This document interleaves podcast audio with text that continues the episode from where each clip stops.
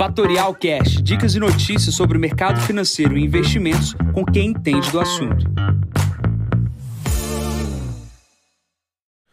Bom dia, aqui quem fala é Jansen Costa. Vamos para mais uma visão do mercado. Hoje é o número 746. Hoje é dia 21 de junho, 7h30 da manhã.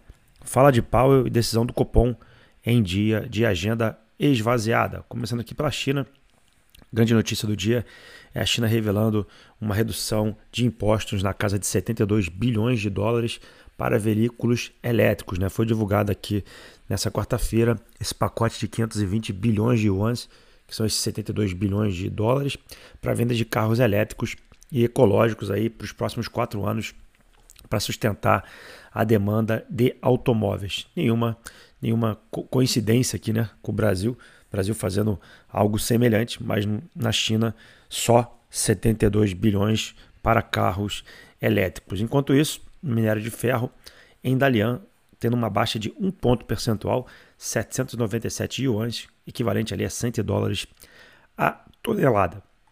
Bom, plano para a Europa, o grande destaque do dia é a inflação na zona uh, do euro, ali na zona da Inglaterra. Ela permaneceu elevada. O dado saiu 8,7 em maio, né? É o mesmo uh, esperado uh, para o mês anterior e é muito acima do dado que o mercado guardava de 8,4. Né? O problema basicamente foi o núcleo da inflação que subiu de 6,8 para 7,1 e isso vai jogar pressão ali para o Banco Central da Inglaterra e também deve jogar pressão para a zona uh, do próprio euro, né? ou seja, a expectativa é que se aumente novamente em 25 pontos base uh, a taxa de juros, né? jogando ali para 4,75 e esse aumento é o pior aumento, é o ciclo de maior aperto em 40 anos na zona do euro. Tá? A gente acompanha essa subida de juros, Estados Unidos já foi na frente, zona do euro também fazendo esse aperto.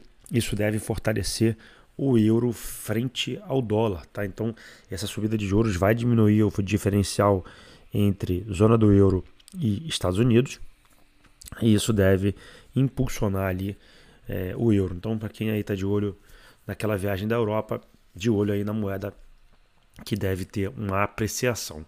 Olhando para os Estados Unidos, o destaque do dia é a questão da fala de Jerome Powell. Jerome Powell é o presidente do Fed, vai falar hoje em dois dias no Congresso. Ele vai tentar comentar o que está acontecendo ali sobre a questão dos juros. Não há só pressão aqui no Brasil, né? lá também há pressão. O Fed parou de subir juros, né? Não, na última reunião, na semana passada, ele manteve a taxa e uh, ele vai ter que dar justificativas dele porque que ele fez isso é muito importante deixar claro que essa, essa parada foi muito baseada nos dados de inflação que saíram uh, prévios à decisão da reunião. Porém, o mercado quer saber se ele vai subir de novo ou não, ou ele vai começar a cortar. Uma vez que ele comece a cortar, a gente deve ter também é, uma facilidade do Banco Central brasileiro de acelerar os cortes dos juros.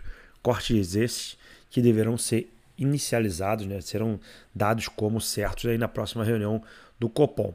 Bom, enquanto isso, é, esse é o grande destaque aqui nos Estados Unidos. Os mercados estão basicamente parados, aguardando as falas de Powell. Isso pode gerar volatilidade no dia de hoje. Hoje não é uma super quarta-feira, mas tem Powell falando lá fora e também tem Copom aqui no nosso dia a dia aqui do Brasil. E falando sobre Brasil, a gente não tem nenhum grande destaque nem de empresa, nem de movimentação. O grande dia de hoje é a questão do arcabouço fiscal ah, no Congresso, a indicação do Zanin na CCJ do Senado, que vai ter uma sabatina bastante forte, e temos no final do dia o Copom, onde a expectativa é a manutenção uh, de juros. Falando sobre manutenção de juros, muita gente está perguntando, dado que a inflação no Brasil já caiu e os juros ainda permanece elevado, e querendo saber se vai ter ou não algum corte nos juros no dia de hoje. Pessoal, basicamente hoje é praticamente impossível o corte, dado que seria uma mudança muito forte é, na sinalização por parte do Banco Central. Ele deve inicializar uma mudança no comunicado, já deve tirar algumas palavras e mostrar outras no comunicado como flexibilização.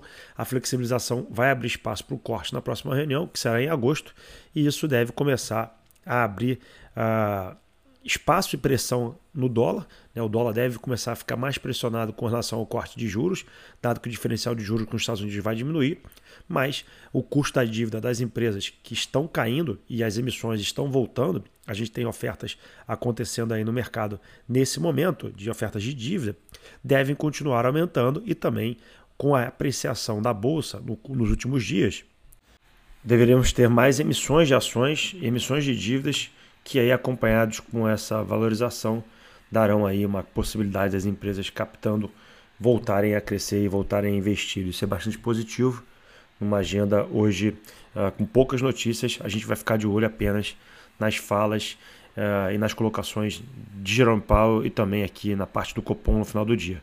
Vamos olhar aí com, com, com bastante atenção essa ata que será, perdão, esse comunicado que será feito e amanhã a gente deve ter movimentação bastante significativa baseada nessa ata, tá? A curva de juros deve corrigir e deve se ajustar bastante com o que vai ser dito hoje às 18h30. Então, falando um pouco sobre a agenda, 10 horas da manhã começa aí essa batina do Zanin, temos aí a decisão aí também apreciação no arcabouço fiscal no Senado e temos às 11 horas lá fora o início da fala de Paulo, tá? Então, uma agenda curta, uma agenda fraca, uma agenda com pouca movimentação. Então, de olho nisso, o que, que geralmente acontece?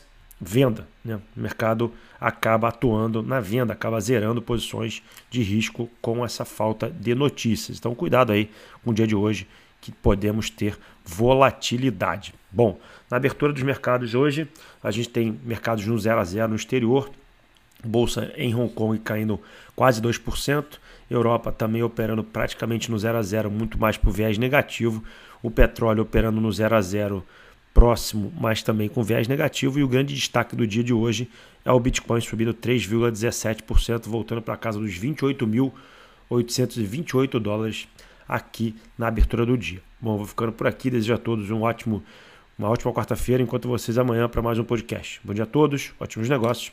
Tchau, tchau. E esse foi mais um Fatorial Cash. Para mais novidades e dicas sobre o mercado financeiro e investimentos, siga Fatorial no Instagram, @fatorialinvest. Para conteúdos exclusivos, entre no nosso Telegram, Fatorial News Informa. Para saber mais sobre a Fatorial, visite o nosso site fatorialinvest.com.br.